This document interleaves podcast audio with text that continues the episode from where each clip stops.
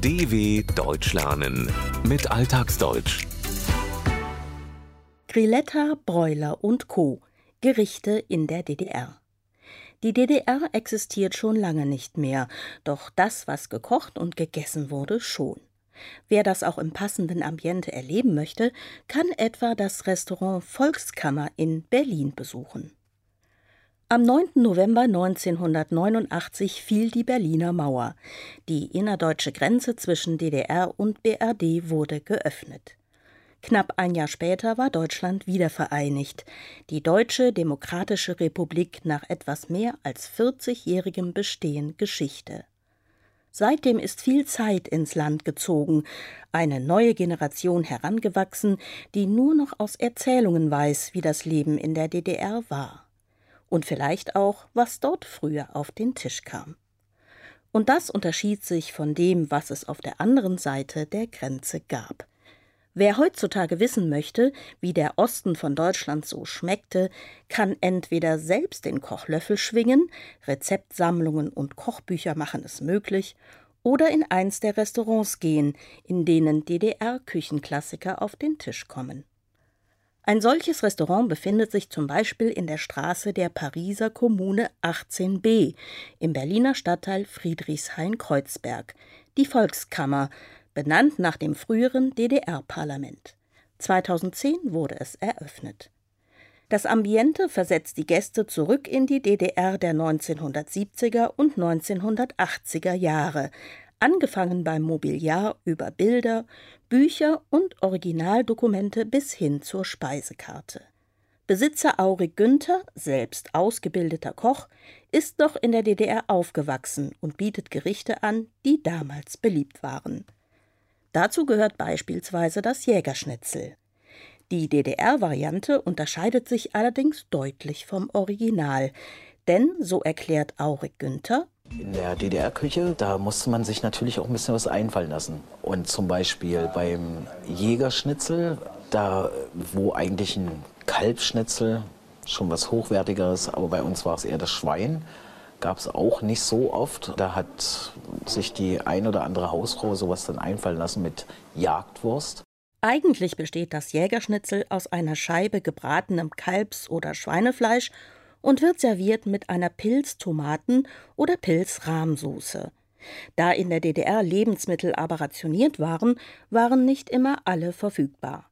Gab es zum Beispiel mal Fleisch zu kaufen, mussten DDR-Bürgerinnen und Bürger oft in langen Schlangen vor dem Laden warten, sind aber vielleicht am Ende doch leer ausgegangen. Deshalb war häufig selbst bei einfachen Speisen Kreativität gefragt. Im Fall des Jägerschnitzels musste dann zum Beispiel eine Jagdwurst als Fleischersatz herhalten. Eine Wurst bestehend aus grob zerkleinertem Fleisch, verfeinert mit Senf und Knoblauch, die meist als Brotaufschnitt gegessen wird. Für die ostdeutsche Jägerschnitzelvariante wird eine dicke Wurstscheibe in Mehl, Ei und Paniermehl gewendet und in Butterschmalz gebraten, bis sie goldbraun ist. Auch bei der Soße hält sich Aurik Günther an das DDR-Originalrezept. In Butter schwenke ich Zwiebeln an, dann kommen geschälte Tomaten mit dazu, Ketchup und äh, ich persönlich nehme auch noch ein bisschen Gurkensaft dazu. Die Butter wird in einer Pfanne erwärmt, die Zwiebeln angeschwenkt. Dafür bewegt man die Pfanne leicht hin und her. Dann kommen noch Tomaten und Ketchup dazu und die persönliche Note Günthers, der süßlich-saure Saft eingelegter Gewürzgurken. Zuletzt wird das Ganze püriert. Fertig ist die sogenannte rote Soße. Auch für das Ragoufin gab es eine DDR-Variante, das helle Würzfleisch.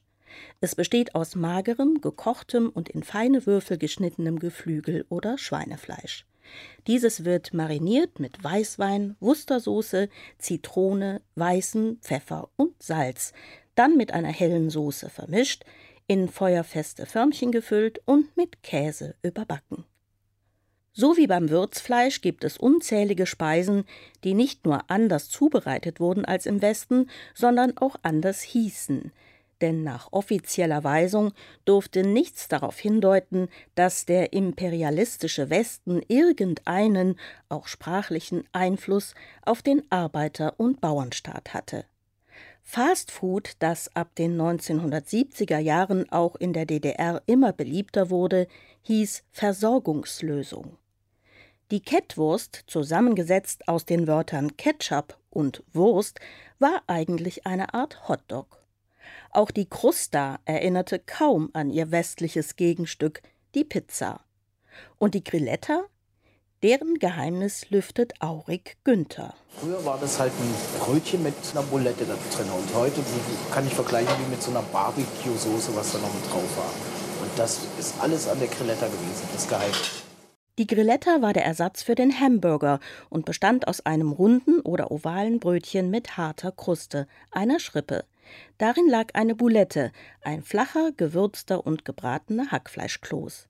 Je nachdem, was gerade verfügbar war, kamen noch Salat, Gurken, Tomaten oder Käse dazu.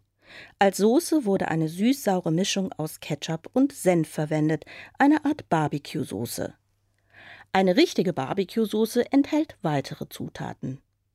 Beliebt an den Imbissständen Ostberlins waren natürlich auch die echte Currywurst und der Bräuler, das DDR-Grillhähnchen.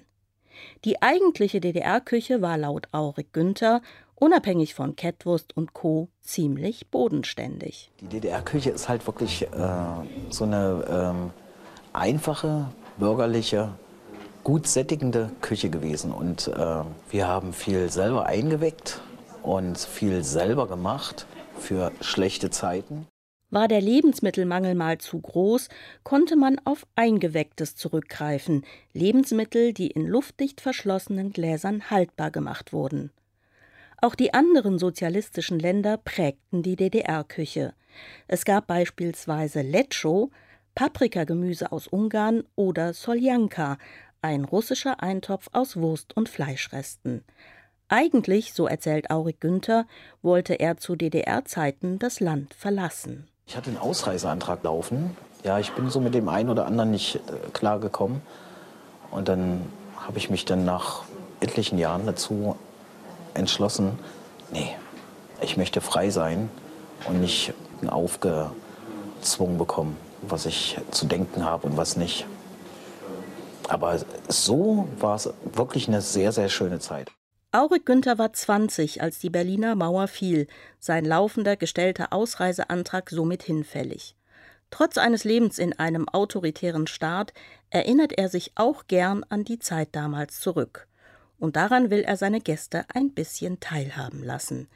Deren Reaktionen sprechen für sich. Ich bin ja eigentlich aus dem Westen mal was anderes. Nicht? Man ist ja zu Ostzeiten wenig hier nach dem Osten gekommen. Man wird in die Zeit von Ostdeutschland zurückversetzt. Goldbräuler, was ich heute gegessen habe, das war beliebt, wo wir jung waren. Wir sind oft nachts nochmal losgezogen zu der Bräulerbar und haben uns da ein Hähnchen geholt. also ich glaube schon, dass ich mich daran erinnere, dass das früher so war. Auch die Stühle sind schön unbequem. also aber dafür ist die Küche einfach top. dw.com/alltagsdeutsch